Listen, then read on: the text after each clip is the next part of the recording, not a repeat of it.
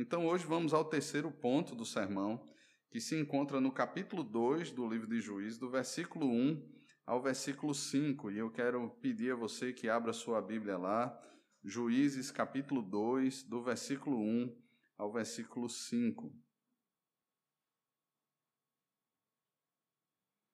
Nos diz assim a palavra do Senhor.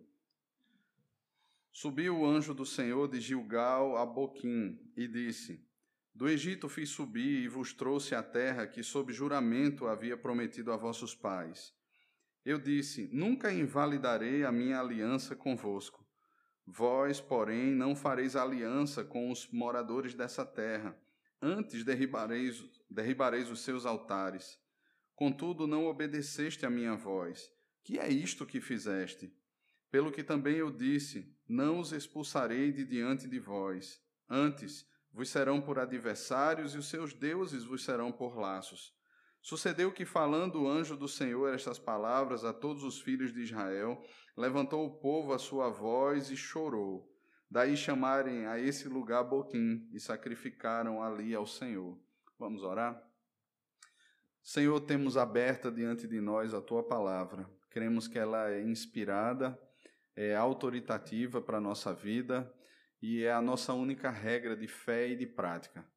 Senhor, pedimos que a palavra da verdade seja conduzida pelo Espírito da verdade ao nosso coração.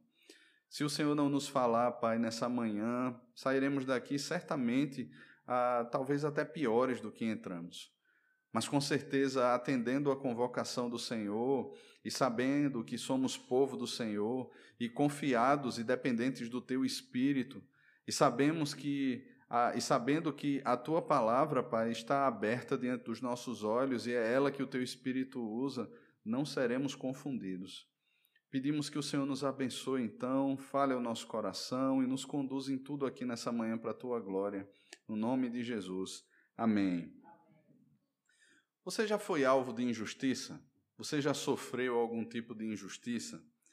Quais os sentimentos que brotam no coração quando você lembra de injustiças sofridas, ou mesmo quando você vê pessoas sofrendo algum tipo de injustiça? Certamente não são os melhores sentimentos. Existem pessoas que ficam iradas, existem pessoas que chegam até a dizer coisas e mesmo a manifestar das piores formas possíveis os sentimentos que de repente tomam conta do coração. Há um filme que foi lançado na década de 90, um clássico, um filme muito bom, já assisti esse filme acho que pelo menos três vezes aí, e ele é protagonizado por Harrison Ford, um filme chamado Fugitivo. Eu não sei quantos aqui já assistiram, se você não assistiu, assista, de repente você vai ter os seus sentimentos aí mexidos e muita raiva, talvez, da injustiça brote no seu coração. Mas o fugitivo, ele conta a saga de um renomado cirurgião, que é o Dr. Richard Kimball, que é perseguido e depois é acusado, um, júri, um tribunal o acusa injustamente pela morte da sua esposa. E é interessante que quando ele está sendo encaminhado para a prisão, aquele ônibus, aquele ônibus em que ele está com outros presos ali, ele capota na estrada e alguns morrem Alguns são atingidos ali pelos policiais tentando fugir, mas Dr. Richard Kimball consegue escapar. E agora a saga se desenrola dentro daquela perspectiva de um policial, de um investigador chamado Samuel Gerard, ali interpretado por Tommy Lee Jones, que persegue o Dr. Richard Kimball e que no final, aí você assiste para saber qual é o final. Irmãos, essas questões não têm a ver só com a ficção. A vida real, ou na vida real, nós presenciamos, nós vemos muitas injustiças, e como eu falei, talvez você já tenha sido alvo de alguma. Aqui eu já penso também nos tribunais, nos juízes dos nossos dias, e nós temos tantas coisas feias, tantas injustiças sendo cometidas nos nossos dias. Pessoas que deveriam guardar e aplicar a lei são muitas vezes os promotores das injustiças. O fato é que nós nos deparamos com injustiças sendo cometidas desde que o pecado entrou no mundo. Isso não é algo dos nossos dias, não é algo do nosso tempo, da nossa geração. Mas desde Gênesis capítulo 3, a injustiça se torna o fruto das inclinações mais terríveis do nosso coração, que intenta aplicar sentenças que sempre buscarão favorecer não ao outro, mas a si próprio, ou mesmo a interesses escusos, ou mesmo a interesses muito maus. A injustiça sempre brotará disso. O povo de Deus não poderia pensar, e aqui olhando para o texto, que tudo aquilo que eles fizeram até agora estaria fora dos olhos justos de Deus. Na verdade, muitas vezes o povo até pensou e pensará, nós, como povo de Deus hoje, nós pensaremos que as coisas acontecem assim. Nós agimos dessa maneira e muitas vezes, irmãos, é o que aquilo que os teólogos chamam de cristianismo pagão ou cristianismo ateísta, um cristianismo sem Cristo, um cristianismo que não percebe um Deus que é soberano, que é onisciente, que é onipresente e vive os seus desejos, os seus impulsos, faz suas escolhas e muitas vezes até pecando gravemente contra o Senhor, diante de uma consciência cauterizada que não percebe que se vive diante da presença e da face de Deus. É estranho, eu sei, nós nos acostumamos de alguma maneira a olhar todos esses produtos mesquinhos da nosso, do nosso próprio coração, das maquinações, e pensamos que ah, podemos viver como funcionários religiosos. Sabe o que é um funcionário religioso? É aquela pessoa que vive como quer, anda como quer, pensa como quer, mas no domingo ele entra e digita ali o seu ponto dizendo assim: Olha, eu estive presente no culto, estou justificado e com um tanque abastecido para rodar toda semana. É interessante que os outros dias, eles não são considerados a partir do Senhor. Eles não são vistos a partir do Senhor. Afinal de contas, nós passamos a pensar que a vida é nossa, são as nossas escolhas, são as nossas roupas, são os nossos filhos, são as nossas redes sociais, é o nosso tempo. Já viu como batalhas elas podem ser pensadas exatamente assim? Quando nós olhamos aqui para o texto e pensando um pouco até mesmo na semana passada, ah, de repente o que poderia ser pensado pelos israelitas ali, quando eles entram à terra e quando eles não estão cumprindo bem aquilo que o Senhor os havia prometido, que era entregar a terra nas suas mãos, e eles começam a temer os moradores da terra, eles começam a não expulsar todos aqueles e a conviver até mesmo pacificamente com eles. Eles poderiam pensar, irmãos, como a, a nossa geração pensa, ou como o mundo trata as relações internacionais hoje em dia. Quem é o estrategista militar aqui? Quem são aqueles que ah, são de boa pinta, de boa aparência e que podem de repente chegar lá e fazer um acordo para que eles pacificamente deixem a terra a qual o Senhor nos prometeu, ou mesmo que possamos conviver em paz, instalando aqui uma democracia, instalando aqui um tipo de governo de todos e para todos? Afinal de contas, se você não pode vencer o inimigo, alice a ele. Faça pacto com ele. E é exatamente isso que o povo faz. Ah, quando nós olhamos para o que aconteceu, irmãos, o primeiro passo não é simplesmente olhar para as pessoas. O que Israel fez aqui, o que o povo de Deus fez aqui, foi muito mais grave que isso. Porque eles passaram e começaram esse processo de assimilação exatamente pelo culto. É como se o Mikasa e Sukasa não começasse apenas olhando para as questões exteriores, mas começasse principalmente pela questão do culto a Deus. Foi o culto que foi mudado em primeiro lugar. Nós percebemos que ah, os objetos de adoração, ah, os Baalins, a própria adoração a Baal e tantas outras coisas, elas surgiram primeiro. E depois a assimilação da vida, da moral, de tudo aquilo que fazia parte, fez parte agora do contexto do povo de Deus. E Deus nisso tudo?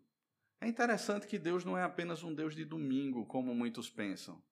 Deus não é um Deus que se preocupa com você apenas quando você vem ao culto e não interfere na sua vida, nas suas escolhas e não tem uma vontade sobre você, ou simplesmente tolera os nossos maus comportamentos e os nossos processos errados. Não. Ele é o dono e senhor da história, é dono e senhor do seu povo. E veja o que é que acontece aqui. O texto inicia dizendo que subiu o anjo do Senhor de Gilgal. E uma coisa, irmãos, que eu penso aqui nesse texto e que nós podemos ver claro aqui, é que eles recebem a visita do anjo do Senhor, e aqui nós temos uma teofania, ou como muitos chamam até uma cristofania, que é uma aparição de Cristo no Antigo Testamento antes de estar encarnado, e esse anjo desce de Gilgal. Gilgal, segundo o comentarista Robert Kisholm, ele diz que o anjo veio de Gilgal, o acampamento principal de Israel, após a transposição do Rio Jordão e durante o período de conquistas. Isso nós encontramos em Josué, capítulo 4, o versículo 19, ou mesmo no capítulo 10, versículo 15 e o versículo 43. Gilgal era especialmente importante porque o seu nome a, a, a sua lembrança, né, aquele monte de doze pedras que eles recolheram dentro do Rio Jordão, aquele monte de pedras estava em Gilgal, e era um lembrete simbólico da unidade de Israel, a unidade nacional do povo de Deus, e da capacidade milagrosa de Deus de cumprir todas as suas promessas. Deus fez com que o povo de fato saísse do Egito, entrasse naquela terra, e toda aquela lembrança estava presente em Gilgal. Em Gilgal, uma nova geração renovou o compromisso pactual com o Senhor e sentiu pela primeira vez o gosto da fruta da terra prometida, mas não só isso. Em Gilgal, eles celebraram a Páscoa a primeira vez na terra prometida. A vinda do anjo de Gilgal e não de Siló, de Siquém, pode ser ominosa, pois sugere que Deus que enviou ainda estava residindo ou havia recuado para o acampamento de Josué no ponto da entrada da terra. O anjo conduz os olhos de todos ao começo. E é muito interessante quando Deus faz isso. Eu não sei se você já percebeu, mas o primeiro acampamento, os primeiros passos da terra, é exatamente esse momento que o anjo do Senhor conduz o povo de Deus. Vez por outra, nós somos levados ao início, não é verdade? Vez por outras, o Senhor nos pega e, para resgatar o nosso coração, Ele leva a gente lá no começo de tudo. Ele nos faz lembrar quem nós éramos e a sua ação salvífica, a atuação salvífica do próprio Deus na nossa vida. Ele faz relembrar toda a história do começo. Você lembra de Pedro? Você lembra que a vida de Pedro ela é compreendida entre duas pescarias? Já percebeu isso? A primeira pescaria, Pedro passa a noite inteira com seus irmãos e não consegue pegar nenhum peixe. E o Senhor Jesus aparece para ele naquela praia e manda que ele jogue as redes ao mar. Ele obedece ao Senhor, ainda que cheio de incredulidade no seu coração. E quando eles arrastam as redes, é necessário que outros barcos se encaminhem para perto para ajudá-lo, porque as redes já estavam a ponto de se romper, dada a quantidade de peixes. Pedro então ele se lança aos pés de Cristo, dizendo: Retira-te de mim, porque sou pecador. E ali ele ouve a voz do Senhor Jesus dizendo assim: Venha após mim. Eu farei você, farei de você não um pescador de peixes, nada contra um pescador de peixes, mas eu farei de você pescador de homens. E Jesus ali comissiona Pedro. No segundo encontro, irmãos, Pedro está ali após ter traído o Senhor, ter negado, tê-lo negado três vezes. Pedro olha para tudo aquilo que aconteceu e diz assim aos seus irmãos: Vamos pescar. E Pedro volta e ele sobe num barco mais uma vez, e ele está pescando, e durante uma noite inteira, por incrível que pareça, eles não apanharam nada. E de repente, então, ele vê o Senhor Jesus e o Senhor Jesus manda que joguem a rede novamente, e eles trazem uma quantidade enorme de peixes. É a segunda vez que Jesus aparece a Pedro numa pescaria falida, e é a segunda vez que Pedro é vocacionado por Jesus, trazendo a memória exatamente para quando tudo começou. E ali Jesus pergunta a Pedro três vezes: Pedro, tu me amas? Pastoreia as minhas ovelhas. Pedro, segue-me. Mais uma vez, Jesus estava chamando a Pedro e lembrando a Pedro lá do começo. Irmãos, é assim conosco também. O Senhor nos levará sempre a Gilgal, ao momento do encontro, aos primeiros passos. Ele nos lembrará quem nós éramos, a necessidade que temos dele. E note que aqui, já no versículo 1, nós temos alguns aspectos importantes que merecem destaque. Olhe comigo mais uma vez o versículo 1 do capítulo 2. Subiu o anjo do Senhor de Gilgal a Boquim e disse: Do Egito fiz subir e vos trouxe a terra que juramento havia prometido a vossos pais. Eu disse: Nunca invalidarei a minha aliança convosco. Dois pontos interessantes que nós temos aqui. O primeiro deles: Do Egito vos fiz subir e vos trouxe a terra. O anjo do Senhor faz questão de lembrar ao povo que quem os libertou da escravidão do Egito foi o próprio Deus.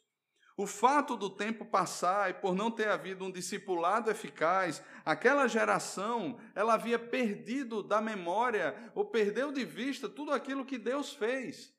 A história não foi contada, ou se foi contada, ela não foi assimilada. As pessoas ali, aquela nova geração, deixou de perceber quem era Deus, quem, quais foram os seus feitos, o que ele fez no Egito, o que ele fez quando o povo entrava na terra, as muralhas que caíram, tudo aquilo que Josué havia relembrado ao povo no capítulo 23 e no capítulo 24. Parece que aquela geração perdeu isso de vista. E talvez muitos ali olhassem para todos aqueles contos como história, com é, e não confiassem mais no Senhor. O que aconteceu no passado não foi algo de menos, que pudesse ser de alguma forma desconsiderado, não. Era algo que merecia toda a consideração. O reino mais poderoso da época, irmãos, o Egito, foi posto de joelhos diante de Deus. Faraó e os seus carros foram destruídos no mar. Aquela geração toda do Egito pagou um preço muito alto de verem os seus primogênitos morrendo ali por causa da visita do anjo do Senhor. Quando o próprio povo ingressou na terra prometida, os povos que habitavam a terra, eles temiam o Deus de Israel. Ou seja, nunca foi a força do povo, nunca foi a perícia do povo, nunca foi a preparação bélica ou mesmo a, a preparação militar que aqueles homens tinham, nunca foi. Deus sempre deixou claro que quem os tirou do Egito e quem os ingressou na terra prometida foi Ele e não o povo. O reino mais poderoso foi subjugado pelo Senhor. Os reinos da terra, Jericó e tantas outras cidades fortificadas, foram subjugadas pelo Senhor. O povo saiu do Egito debaixo da poderosa mão de Deus. Eles não eram mais escravos. Eles venceram na terra. Eles celebraram a Páscoa. Eles olharam para Deus e fizeram mais uma vez uma aliança com Deus. Havia uma pedra posta por Josué e por outros para lembrá-los de toda aquela história, mas de alguma maneira, irmãos, eles esqueceram disso. E, meus irmãos, a salvação do povo dependeu exclusivamente de Deus, assim como a nossa depende. Não somos nós quem nos salvamos. Não fomos nós que, de alguma maneira, decidimos olhar para Deus. Nem tampouco somos nós que, pela força do nosso braço, venceremos os inimigos que nós temos hoje em dia. Não seremos nós, irmãos, pelo nosso muito fazer, ou como muitas denominações pregam hoje em dia, por conta de ah, mandingas ou, ou qualquer tipo de trabalho, quase que uma coisa estranha e muito estranha. Não é por conta disso, não é por conta do seu empenho ministerial, não é por conta das suas participações, sejam elas quais forem.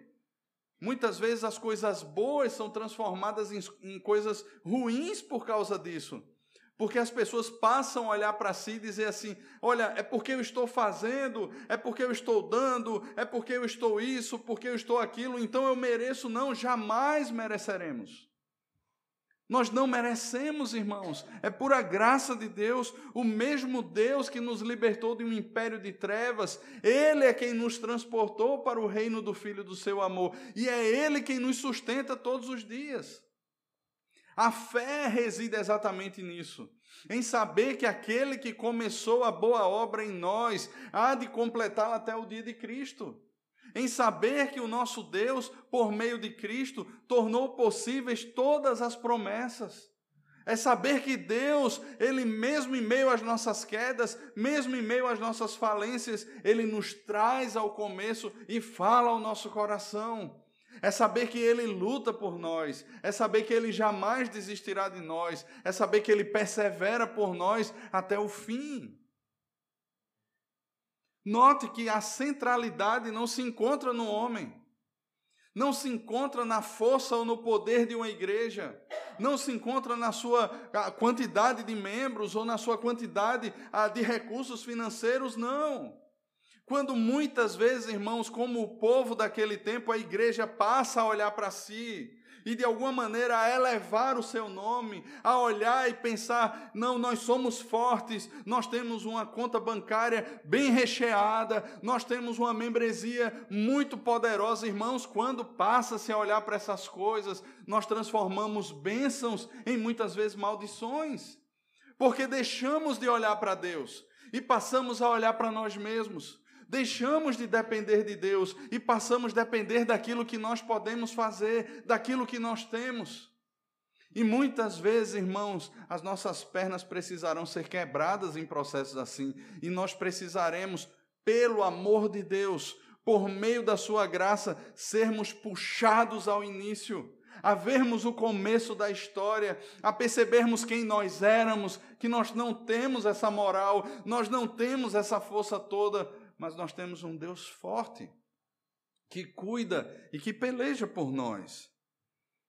E em Cristo nós já temos as certezas e podemos desfrutar com expectativa essa viva esperança de que o novo céu e a nova terra já foi conquistado por Ele e não por nós. Não fomos nós que conquistamos o céu. E aqui lembre que a terra que está sendo conquistada, ou que deveria ter sido conquistada pelo povo de Deus ali, ela era uma sombra ou um tipo da terra a qual nós aguardamos. E o autor dos Hebreus diz da cidade a qual Deus é o arquiteto e edificador dela. Mas um segundo aspecto, irmãos, aqui nesse versículo 1 ainda, é que essa terra havia sido jurada aos pais. E Deus faz questão de dizer isso. Ele diz que ele fez subir e trouxe aquele povo até a terra, e foi uma terra que, sob juramento, havia prometido aos pais. Deus disse: Nunca invalidarei a minha aliança convosco. Note que a fidelidade pactual de Deus não reside na fidelidade do homem. Deus está afirmando aqui para o povo que ele foi fiel ao pacto.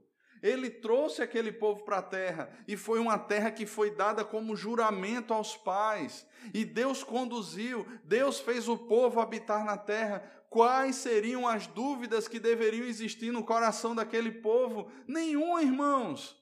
Deus os conduziu até esse momento, Deus os estava abençoando, Deus os havia entregue à terra, Deus estava vencendo as batalhas, porque ele jurou aos pais. Deus empenhou a sua palavra. E Deus não é homem que minta, nem filho de homem para que se arrependa. Deus não é alguém que de repente faz uma promessa e porque eu descumpri alguma coisa, Deus fica magoado comigo e diz assim: agora eu não dou mais não.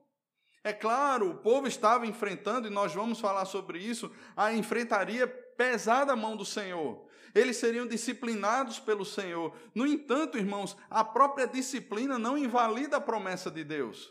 A disciplina, pelo contrário, é prova da graça e do amor de Deus para com seu povo, que não desistiu do seu povo. Deus está aqui dizendo: essa terra foi prometida aos vossos pais. Quando não obediente ao pacto, o povo sofre as consequências da desobediência, mas não invalida o pacto por haver Deus empenhado sua promessa. Eu havia prometido, minha aliança, são afirmações que o Senhor faz. Note que a força e a base da fidelidade de Deus é a sua promessa e a sua aliança. Deuteronômio 7,9 nos diz o seguinte: Saberás, pois, que o Senhor teu Deus é Deus, o Deus fiel, que guarda a aliança e a misericórdia até mil gerações aos que o amam e cumpre os seus mandamentos. Deus cumpriu o seu juramento. Deus é fiel, Deus é Deus, e Ele guarda a aliança e a misericórdia até mil gerações aos que o amam. Deus faz questão de nos trazer ao início de tudo, para nos lembrar quem Ele é, para lembrar a sua fidelidade pactual, o seu amor pactual, para lembrar que ele não desistiu nem nunca desistirá de nós, que de alguma maneira, de alguma forma, mesmo nós, enquanto que desviados ou longe dos seus caminhos, ele nos trará de volta para casa. Ele não abre mão de mim nem de você.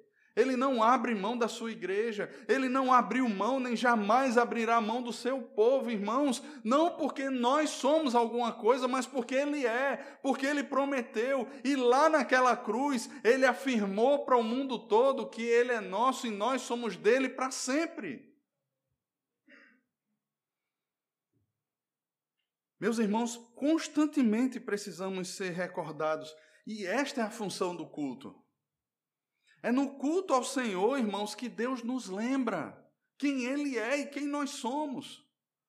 Por isso, irmãos, negligenciar o culto no dia do Senhor é um pecado tão grave.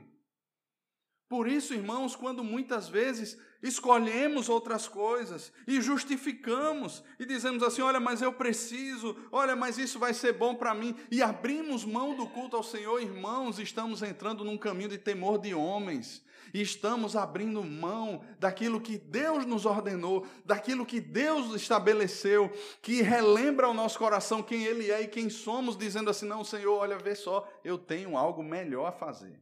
Eu tenho algo melhor a dar. Eu tenho uma proposta melhor. Eu acho que assim as coisas resolvem. Irmãos, isso é incredulidade. Isso é desejo de autonomia, isso é orgulho, isso é pecado.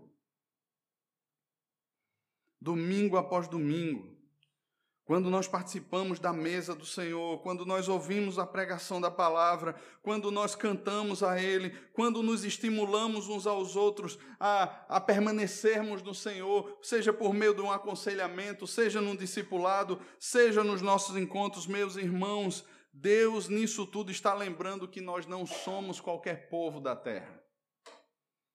Que Ele é o nosso Deus e que nós somos o seu povo. Abrir mão disso, irmãos, é loucura. E abre brechas para a segunda verdade que o texto nos expõe. Olhe comigo agora o versículo 2. Vós, porém, não fareis aliança com os moradores desta terra. Antes, derribareis os seus altares. Contudo, não obedecestes à minha voz. Que é isto que fizeste? Note que aqui o anjo relembra a história, a fidelidade pactual, mas agora ele aponta dois pecados cometidos pelo povo. Primeiro, eles fizeram aliança com os povos da terra, entraram em uma relação pactual com os pagãos, tornaram-se adúlteros. E essa é a linguagem que Tiago usa na sua carta. Ele diz: adúlteros, infiéis, não sabeis que a amizade do mundo é inimizade contra Deus? O segundo aspecto, eles não só fizeram aliança com os povos da terra, mas eles não derribaram seus altares. O tipo de culto e adoração a falsos deuses não foi quebrado, pelo contrário, ele foi assimilado. Note o que diz Deuteronômio 7, de 1 a 11. Se você quiser, pode abrir lá. Deuteronômio 7, de 1 a 11. Veja o que nos diz a palavra do Senhor.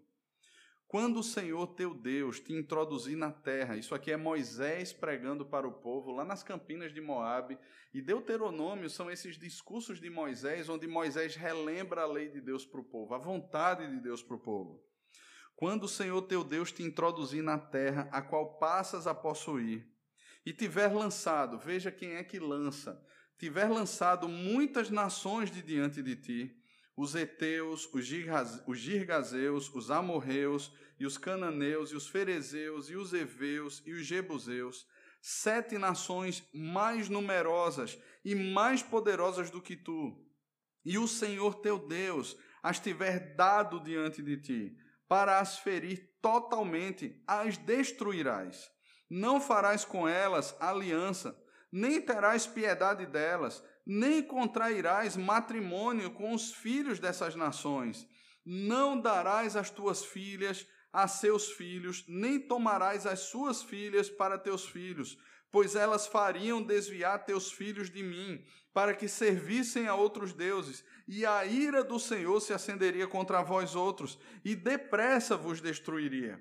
Porém, assim lhes fareis: derribareis os seus altares, quebrareis as colunas, cortareis os seus postes ídolos e queimareis as suas imagens de escultura. Por quê? Note a razão, irmãos. Porque tu és povo santo ao Senhor, separado para o Senhor, teu Deus. O Senhor teu Deus te escolheu para que lhe fosses o seu povo próprio, de todos os povos que há sobre a terra. Não vos teve o Senhor afeição, nem vos escolheu porque fosseis mais numerosos do que qualquer povo, pois éreis o menor de todos os povos, mas porque o Senhor vos amava e para guardar o juramento que fizera a vossos pais, o Senhor vos tirou com mão poderosa e vos resgatou da casa da servidão, do poder de Faraó, rei do Egito. Saberás, pois, que o Senhor teu Deus é Deus, o Deus fiel, que guarda a aliança e a misericórdia até mil gerações aos que o amam e cumprem os seus mandamentos. E dá o pago diretamente aos que o odeiam, fazendo-os perecer. Não será demorado para com, não será demorado para com que os ode, que, para com o que o odeia, prontamente lhe o retribuirá. Guarda, pois, os mandamentos e os estatutos e os juízos que hoje te mando cumprir. Eles não obedeceram ao Senhor, temeram a homens e não a Deus. E a pergunta que Deus faz é: que é isto que fizesse? Ou talvez, numa linguagem mais dos nossos dias, que loucura foi essa? Deus estava confrontando e questionando o seu povo nesse momento. A diferença entre o Senhor e o seu povo é que o Senhor é fiel, ele cumpre as suas promessas, o povo não. O povo transgrediu a aliança. Precisamos relembrar, irmãos, que esse não era um capricho de Deus. Não era Deus de repente olhando e com ciúminho do povo, de repente pensando assim: nossa, fui abandonado, viraram as costas para mim, agora eu estou com raivinha disso. Não. Deus havia amado Deus havia escolhido, Deus havia chamado, Deus salvou aquele povo. Deus se tornou o seu Deus e aquele povo agora foi chamado a ser povo de Deus, separado das outras nações da terra. Deus havia feito um firmado um pacto com aquele povo. Deus que chamou os pais de toda aquela geração havia feito juramentos a eles.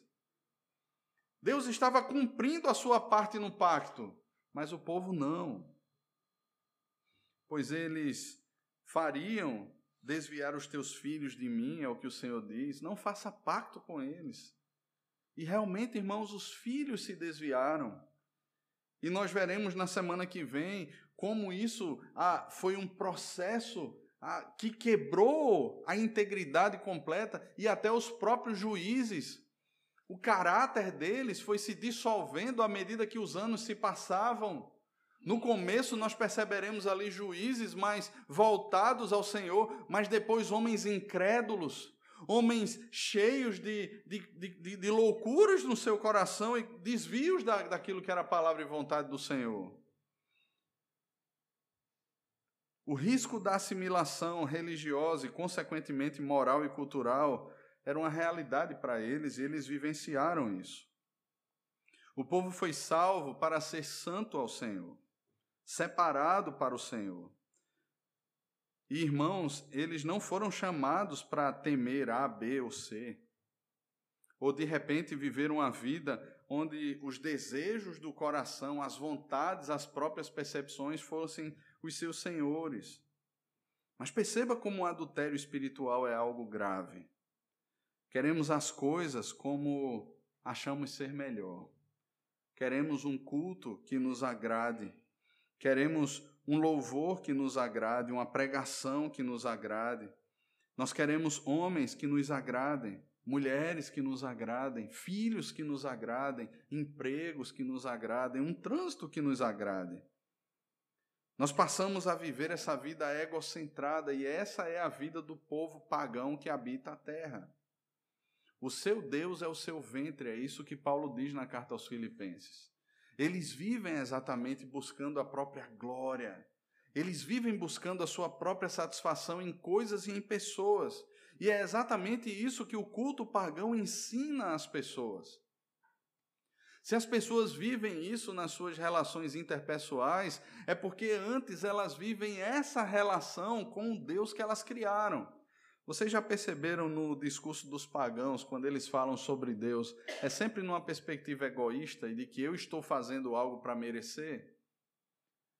Sempre tiram fotos levantando as mãos, fazendo alguma coisa do tipo em que eles se colocam e dizem assim a Deus: Olha a entidade, Olha, meu servo chamado Deus, eu mando, eu determino e você vai lá e faz o que eu quero que você faça. E isso começa exatamente no culto, na ausência do culto. Mas perceba, o culto ele nunca deixará de existir, irmãos. Nós sempre estaremos adorando alguma coisa ou alguém. E essa adoração, quando nós olhamos, por exemplo, no Antigo Testamento, a quantidade de deuses que os povos pagãos eles possuíam, ela não diz respeito a um ser em si, até porque ele não existe, ele é produto da imaginação das pessoas, mas diz muito mais respeito ao seu coração. A expectativa de uma colheita, a expectativa de fertilidade, a expectativa disso, daquilo outro. E o que é que eu pago para ter isso? Ah, você paga sacrificando o seu filho. Ah, então tudo bem. Eu vou lá, sacrifico o meu filho, porque eu terei o retorno que eu quero. Eu vou lá e sacrifico a minha família, porque eu terei o retorno que eu quero. Eu vou lá e sacrifico a minha sexualidade, eu sacrifico a minha pureza, eu sacrifico as minhas roupas, eu sacrifico o que tiver para sacrificar, afinal de contas eu quero ser aceito e amado por esse mundo. Meus irmãos, e isso é culto a entidades pagãs. O povo, ele foi chamado para ser santo ao Senhor. Ele não foi chamado para negociar ou ter uma falsa perspectiva de paz na terra. Ele não foi chamado a entrar em negociatas com o povo que habitava ali, dentro de uma relação de sincretismo, onde, não, tudo bem, vamos fazer uma síntese aqui. Está os deuses da terra, está aqui o Deus de Israel. Vamos tentar unir as duas coisas e chegar aqui no milkshake gospel. Não, irmãos, eles não foram chamados para isso. Infelizmente, irmãos, ah, hoje, quando nós olhamos, nós vemos o culto sendo expressado na vida das pessoas exatamente dessa maneira paganizada. O tipo de casamento, o tipo de roupa, o tipo de entretenimento, aquilo que nós procuramos no, quando pensamos num trabalho, tudo tem a ver, irmãos, com o paganismo. Você não faz ideia do quão pagão eu e você nós somos. E sabe, irmãos, muitas vezes estamos dentro dos mesmos processos. Eu conversava com uma pessoa essa semana, ou com um grupo essa semana, e falava sobre isso.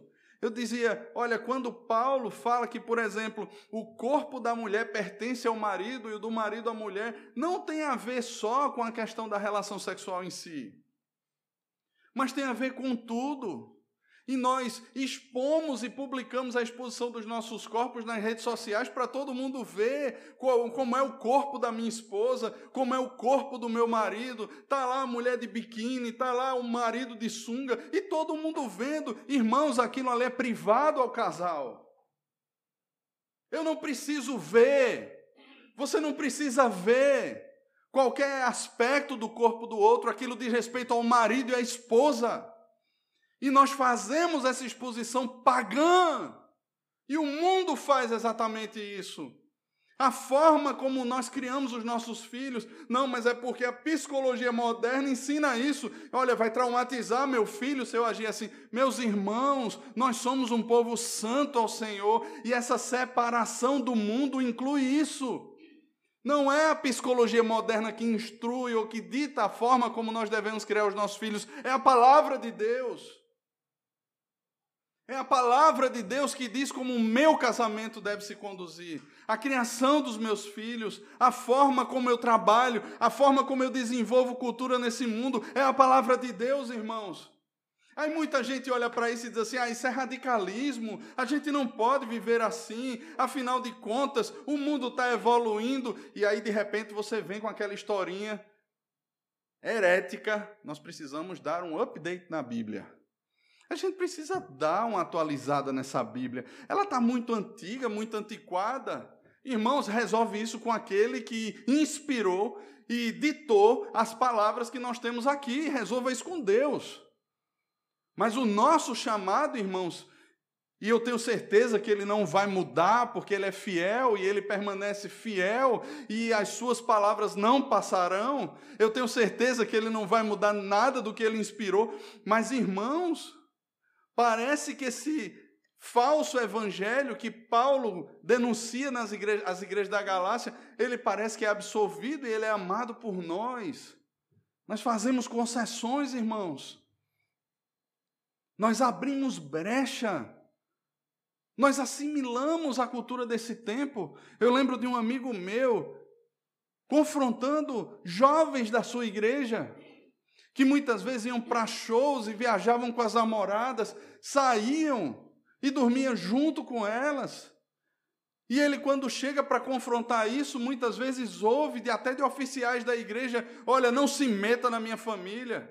Você é apenas para servir no púlpito e não para estar tá se metendo na vida dos outros. O que é isso, irmãos? Aprovamos aquilo que a palavra de Deus condena e passamos a viver exatamente aquilo que Paulo condena de forma tão veemente no capítulo 1 de Romanos não somente fazem, mas como aprovam aqueles que tais coisas praticam. E a gente vai aprovando essas coisas.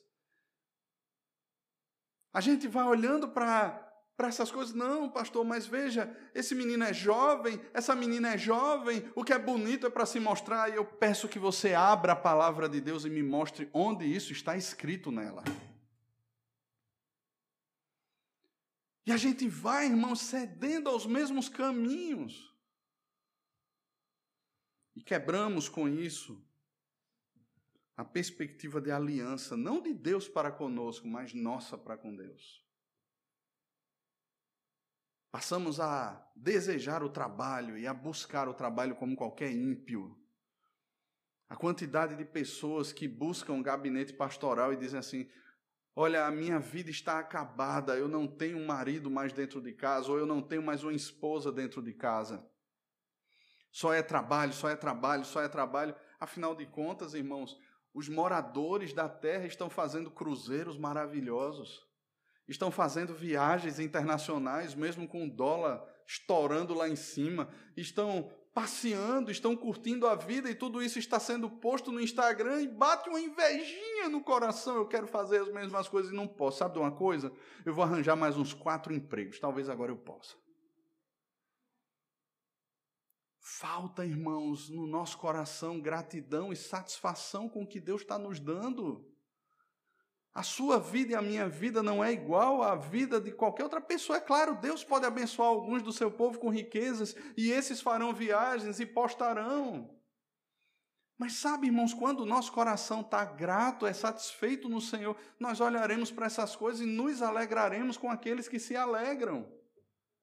E choraremos com aqueles que choram também, mas não seremos tomados pela cobiça de dizer assim: agora eu quero isso também para mim. Então, para ter isso, vamos lá, vamos abrir mão de qualquer coisa. Afinal, os fins justificarão os meios. Meus filhos sentirão a ausência agora, mas no final, quando estiverem descendo aquelas montanhas russas maravilhosas da Disney, eles se alegrarão.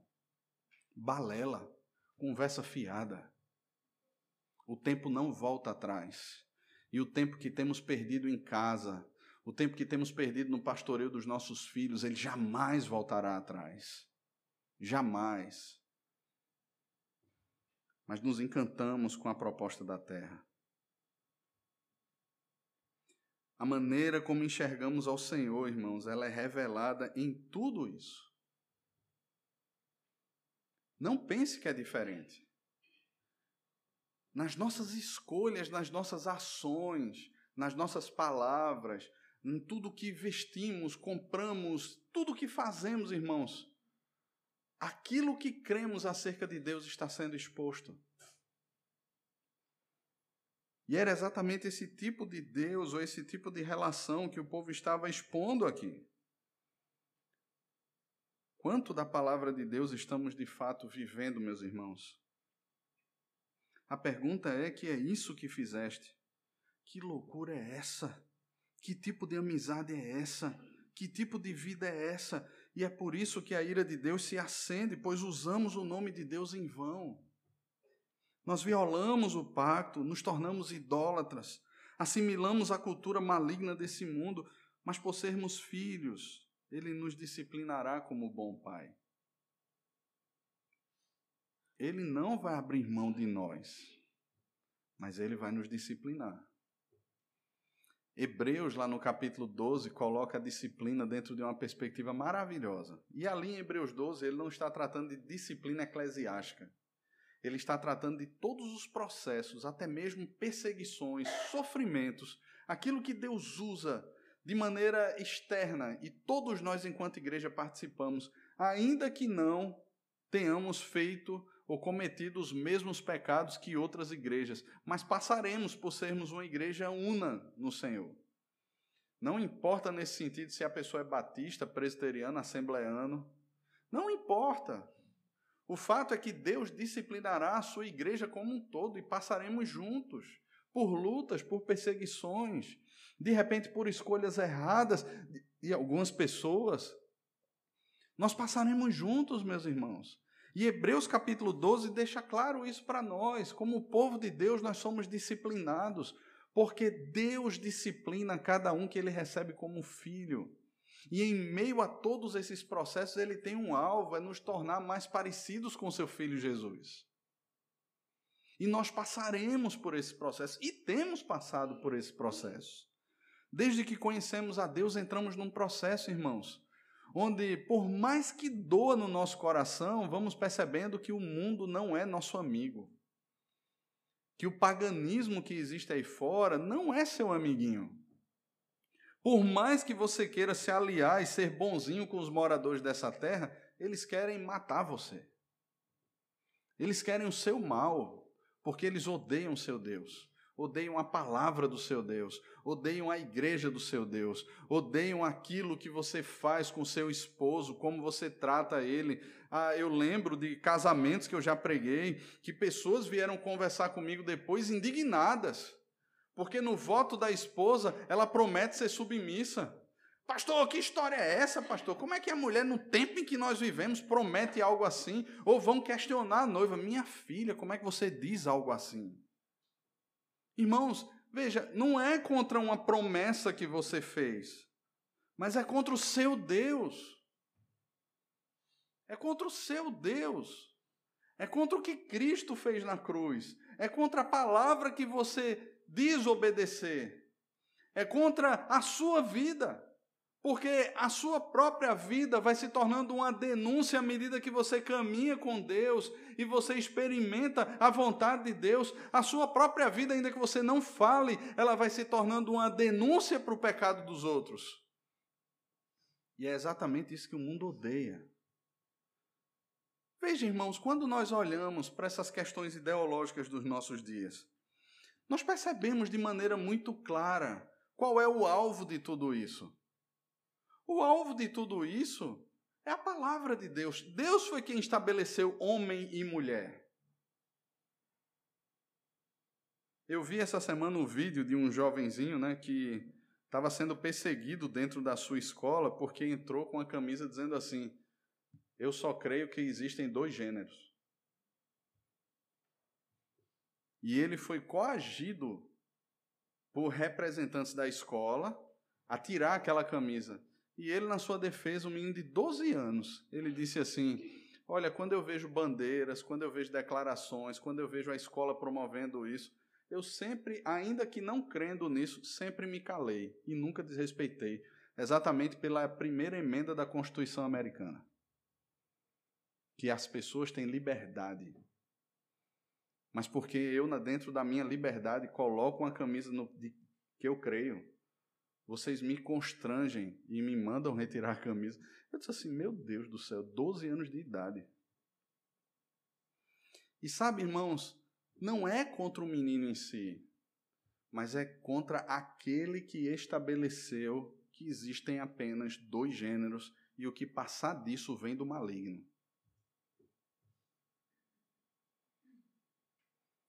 Meus irmãos, e muitas vezes, irmãos, nós olhamos para isso hoje e dizemos assim: realmente, eu não aceito isso aí. Eu posso até respeitar, não vou dizer nada, não vou distratar as pessoas, mas o que a palavra de Deus diz é palavra de Deus e ponto final, e eu creio no que a palavra de Deus diz. Hoje nós dizemos isso. Mas quantas coisas já foram afirmadas por nós no passado? Desta água nunca beberei, e passamos a beber com o tempo. Você certamente vai lembrar de um monte de coisas que você disse jamais faria e você fez. E essas coisas nunca vieram para mim e para você de maneira abrupta. Elas vieram de maneira sorrateira. Elas foram quebrando, em primeiro lugar, a nossa vida com Deus, a nossa perspectiva de culto. Elas foram sendo assimiladas depois culturalmente. A gente começou a pensar: é, o que é que tem de mais? Todo mundo faz, não tem nada de mais, não tem bronca não.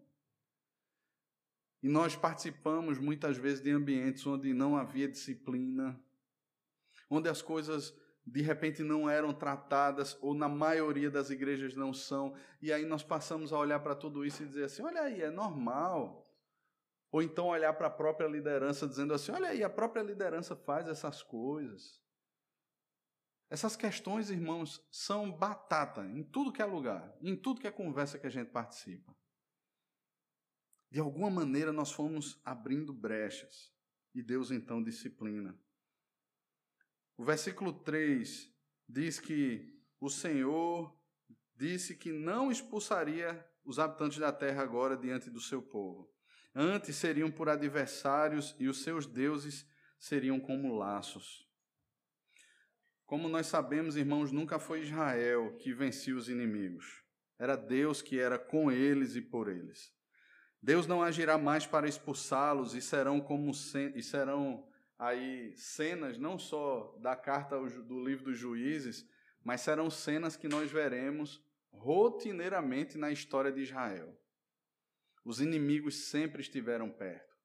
Eles sempre invadiram, existiam as lutas constantes, mas não era apenas porque eram inimigos, mas porque os deuses deles não eram inimigos apenas geográficos, nações interessadas na produção agrícola, no comércio ou coisa do tipo, mas havia uma questão religiosa, imposição de deuses. Isso estava presente e seria uma constante na vida de Israel, assim como é uma constante na nossa vida. Vejam as consequências de tudo isso. Por isso que o nome daquele local passa a se chamar Boquim, porque significa choro. Ali Israel chorou, levantando a sua voz diante da sentença de Deus. Ali sacrificaram ao Senhor. O fato, irmãos, é que Deus não é um Deus de longe. O fato é que Deus não é um Deus alheio à nossa história. Ele é um Deus que intervém na nossa história. Ele é um Deus que fez uma promessa de que até o dia de Cristo ele estaria agindo no nosso coração para arrancar essas lascas do pecado. Ele estaria agindo em nós para nos tornar cada vez mais parecidos com Cristo. E é por meio da Sua palavra, da ação do Seu Espírito, por meio das circunstâncias, sejam elas favoráveis ou desfavoráveis, que Deus ele arranca de nós esses pedaços do velho homem e nos reveste do novo homem. Meus irmãos, Deus nos trata como filhos e não como bastardos. Esse mundo não é seu amigo. Esse mundo paganizado definitivamente não é por mim nem por você, ele é contra nós. E Deus fará sempre questão de nos lembrar disso, irmãos. Deus sempre fará questão. Eu não sei você, mas muitas vezes nós olhamos as redes sociais, alguns noticiários, algumas notícias que chegam até a gente assim, a gente fica pensando: meu Deus, como pode isso acontecer? Essa questão, essas questões são tão confusas e tão loucas ah, uma pessoa mandou para mim um vídeo de uma mulher com um óculos escuro sentada, e ela diz assim: Não, desde que eu nasci, eu me identifico como uma pessoa que não tem visão. Fiz uma cirurgia e hoje não enxergo mais. Outro vídeo de um rapaz que amputou seu braço, porque ele diz assim: Não, eu sempre me identifiquei com alguém com deficiência física e amputei meu braço, porque agora sim eu, eu, eu sou o que sou. Meus irmãos, a que ponto da loucura nós chegamos? Romanos capítulo 1 nos fala disso. Por pensarem-se sábios, tornaram-se loucos. Por suprimirem a verdade de Deus pela injustiça do coração. Por amarem e servirem a outros deuses. Por abrirem mão da palavra, da verdade de Deus, do relacionamento com Deus. Deus os entregou. E nós vemos isso, irmãos. E nos perguntamos, mas como pode?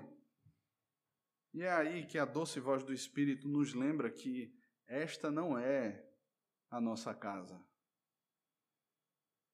Esta não é a nossa casa. Ele nos lembra que somos peregrinos e forasteiros, e acima de tudo, contamos com o Senhor da história, que torna a sua igreja invencível que persevera por ela, que guarda ela até o final. Meus irmãos, foi assim com Pedro, é assim conosco. Jesus nos encontra e aponta para aquilo que ele já fez na cruz. A sua vitória, lá ele derrotou todos os nossos inimigos, a própria morte foi vencida, tragada foi a morte pela vitória do Cordeiro de Deus. Confiemos, irmãos, obedeçamos e caminhemos com os olhos no Senhor. Mesmo em meio às lutas, mesmo em meio às perseguições, mesmo em meio às provações, importa temer e obedecer a Deus do que temer e obedecer aos homens. Que Deus, pois, nos abençoe. Em nome de Jesus. Amém.